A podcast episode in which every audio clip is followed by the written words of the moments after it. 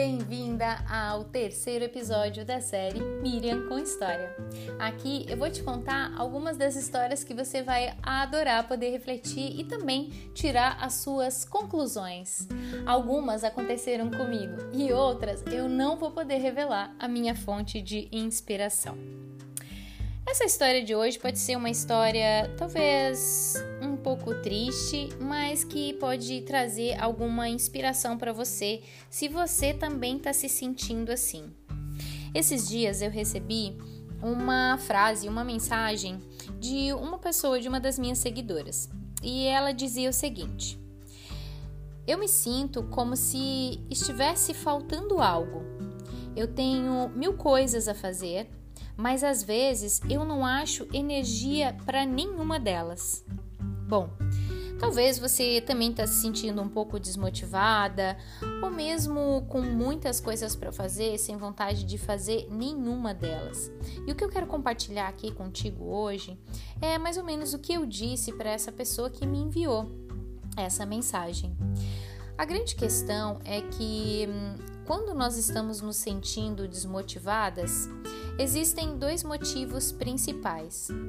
O primeiro deles é porque talvez nós ainda não encontramos a nossa verdadeira essência e nós ainda estamos com o nosso olhar para o externo, buscando uma identificação com coisas fora de nós, uma identificação com os papéis que nós executamos. Porém, nós não somos os papéis que nós executamos, nós somos muito mais que isso. E para que a gente possa encontrar a nossa verdadeira essência, nós precisamos fazer um mergulho de autoconhecimento em nós mesmas. Outra coisa que pode acontecer conosco é nós não termos encontrado um propósito para a nossa vida e estarmos fazendo as coisas no piloto automático. Quando nós ainda não descobrimos aquilo que nós realmente amamos fazer, o nosso propósito de alma, se chame lá, né, do que você quiser chamar.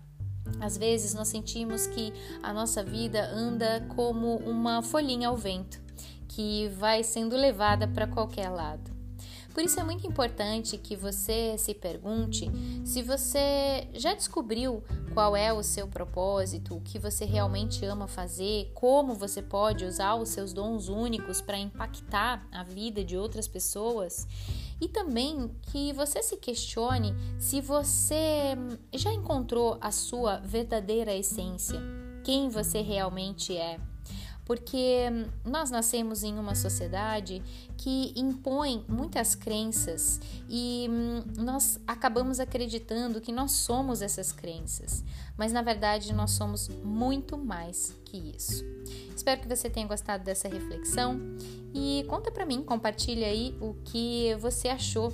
Se você já se sentiu assim, se você já se encontrou profissionalmente ou na sua área profissional e se você tem sentido motivação para fazer as suas coisas. Um beijinho e até!